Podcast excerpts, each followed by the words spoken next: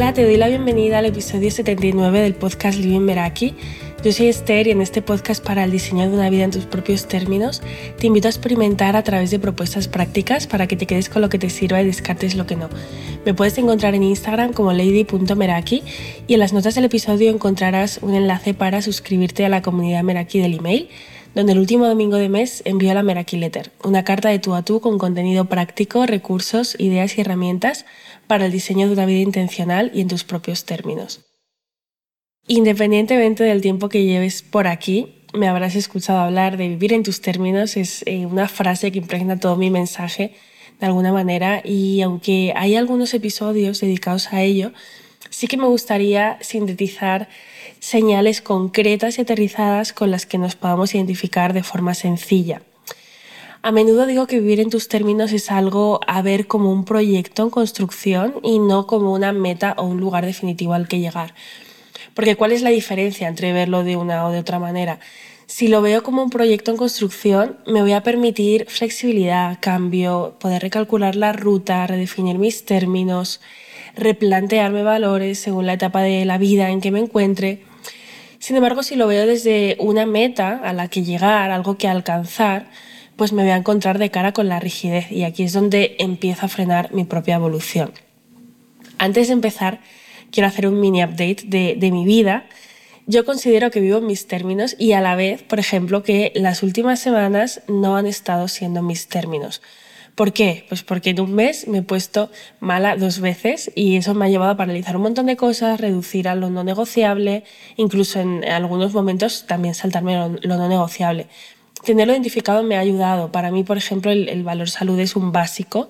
Sin esto no hay un buen funcionamiento, no hay energía, es algo que quiero valorar cada día y que sin embargo valoro más cuando no me permite desarrollar mis días de la forma que quiero. ¿Y por qué te cuento esto? Porque dentro de una vida en tus términos es importante identificar también qué es la excepción y qué es la norma, ¿no? Y esto nos lo podemos preguntar para cada uno de los puntos que vamos a ver ahora. Y, ver también que dentro de los puntos mencionados, algunos van a tocar valores y dentro de cada uno de ellos pues tampoco es blanco o negro.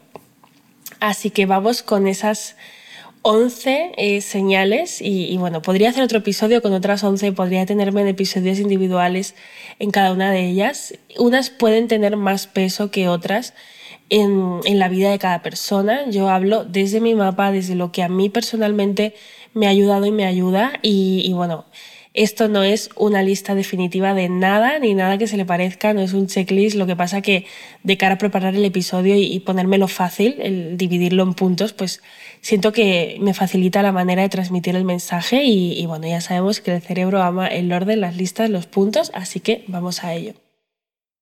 Uno, me conozco y sé quedarme cuando me estoy sintiendo de una determinada manera. Vale, no hablo de tapar ni de evadirse, sino de algo que le haga bien a mi yo presente y a mi yo futuro. Por ejemplo, si me siento ansiosa con ruido en la cabeza, sé que me hace bien escribir. Si me siento triste, sé que me hace bien salir al exterior y que me dé el sol. Si estoy abrumada, sé que el orden físico me va a contribuir al orden mental. Conocernos nos lleva a esto en lugar de recurrir a algo que a lo mejor no nos está aportando un, un beneficio a nuestro yo futuro. A lo mejor es algo que a corto plazo, a, mi yo inmediato, es como mm, quiero aliviarme a través de esto, ¿no? Pero en el fondo pues sabemos que, que, no es lo más eh, adaptativo para nosotras. Dos, tengo una mentalidad amiga o potenciadora que, que trabajo, ¿no? Ya sabemos que la mentalidad influye directamente en, en cómo afrontamos la vida, cómo afronto un comentario desafortunado que recibo de forma inesperada, cómo me tomo lo que me pasa, si me permito o no me permito poner un límite, si me permito invertir en mí por pensar que lo merezco o no lo merezco, si me lanzo a estudiar o no algo nuevo. Detrás de todo esto hay creencias de, de capacidad, de posibilidad y de merecimiento. Y una creencia limitante que no trabajamos y que toca directamente con un valor importante en nuestra vida, pues nos puede estar bloqueando y, y, pues no permitirnos movernos hacia donde queremos y, y mantenernos estancadas.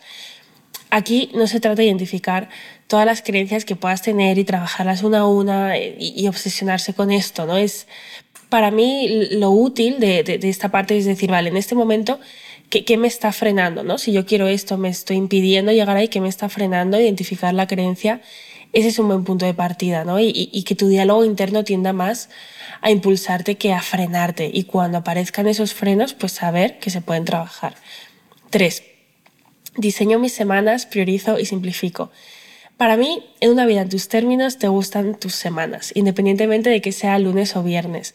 ¿Te pueden gustar más los viernes? Sí, pero no hay grandes picos de diferencia entre, entre unos y otros, ¿no? Y, cuando llega el domingo, sientes que has vivido la semana que querías vivir y, y, te apetece vivir una nueva semana empezando mañana, que es lunes.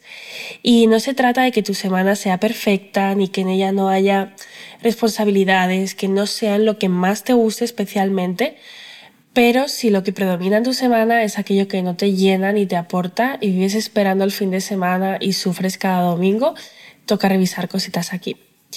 Cuatro, me cuestiono y construyo mi propio criterio. Tengo pensamiento crítico.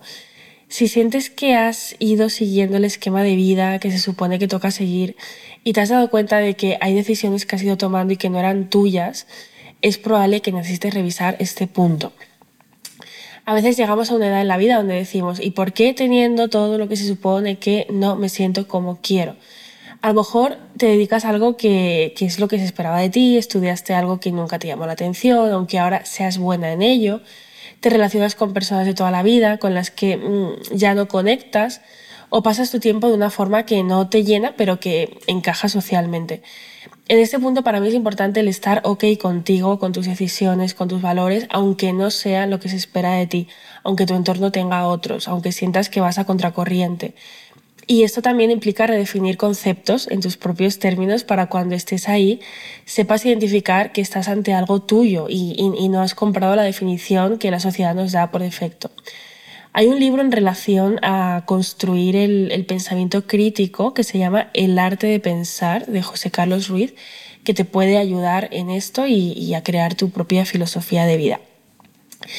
Ligado a este punto está el siguiente, el 5, que es selecciono y saco partido al contenido que consumo. ¿no? Primero seleccionar, filtrar, preguntarme ¿no? de qué fuentes quiero nutrirme. Es que cuántas veces seguimos cuentas en redes de personas que nos desaportan más de lo que nos aportan, o leemos libros que sabemos que no vamos a aplicar en ese momento, o consumimos eh, contenido en bucle, en vídeos, eh, podcasts, cursos, teniendo esa falsa sensación de aprendizaje, pero no integrándolo en realidad, ¿no? Cuando al final menos es más y el contenido que consumes es parte de tu entorno, ¿no? Aquí es ser selectiva, preguntarte para qué consumes lo que consumes y, bueno, pues eh, ligado un poco al punto anterior, nuestro criterio se compone de lo que absorbemos y el contenido está ahí día tras día. 6. Tengo el control de mis finanzas y me doy permiso para invertir en mí. Tomar responsabilidad de tus finanzas no es una opción y tampoco trabajar en tu mentalidad cuestionando tus creencias y en tus hábitos estableciendo rutinas que te permitan mirar de frente tus números y tomar decisiones a partir de ahí. Esto te lleva a darte cuenta de cómo los números no son solo números y hay mucha relación entre ellos y, las diferentes áreas de tu vida.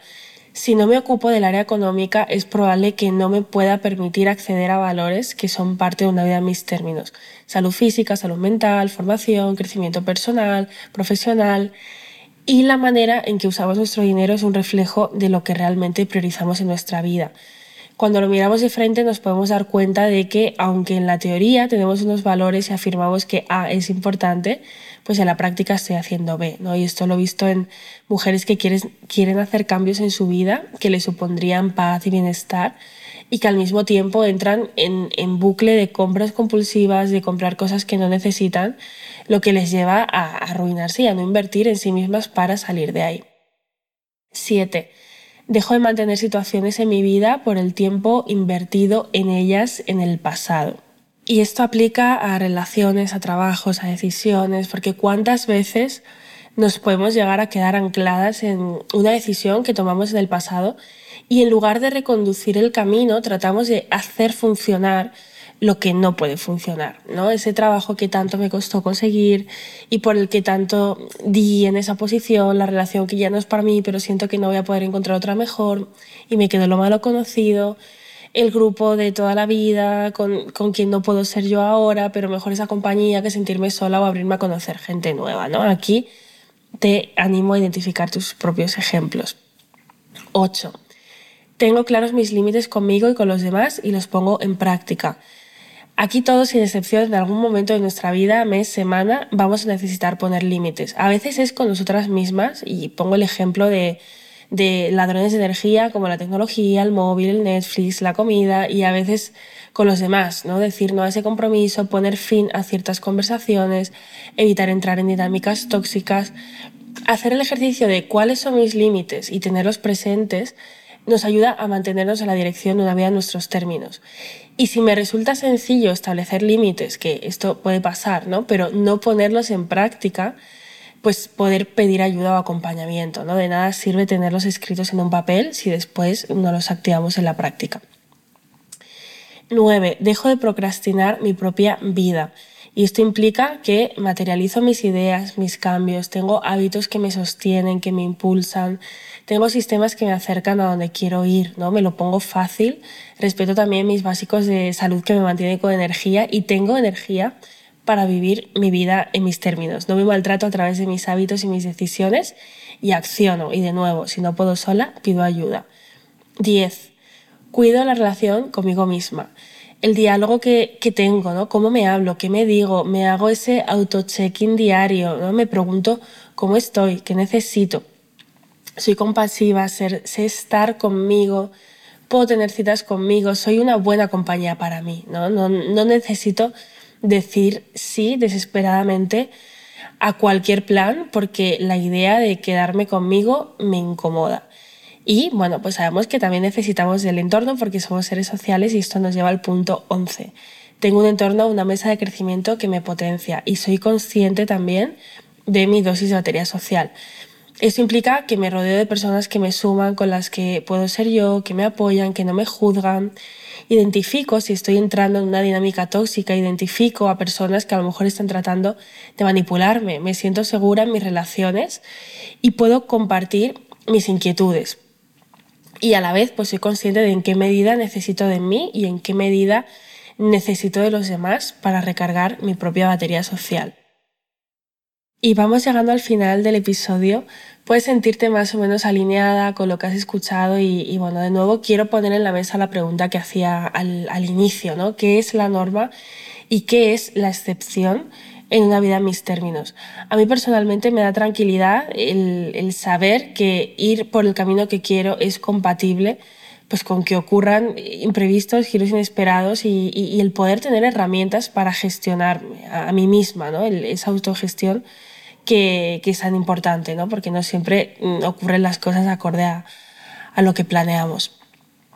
Y antes de pasar a la propuesta práctica, quiero contarte que si te has sentido identificada con alguno de los puntos del episodio, te gustaría trabajarlos, te sientes bloqueada y quieres que nos veamos en una sesión de descubrimiento gratuita para valorar dónde estás y qué quieres para tu vida y ver juntas si el acompañamiento Meraki es o no para ti, en las notas del episodio tienes el enlace.